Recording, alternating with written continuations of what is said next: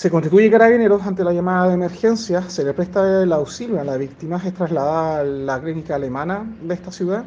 donde afortunadamente se encuentra fuera de riesgo vital y solamente con lesiones de carácter leve. Respecto del procedimiento en sí, es necesario ser presente de que el fiscal de turno dispuso la concurrencia de, de la Brigada de Homicidios de, de la Policía de Investigaciones.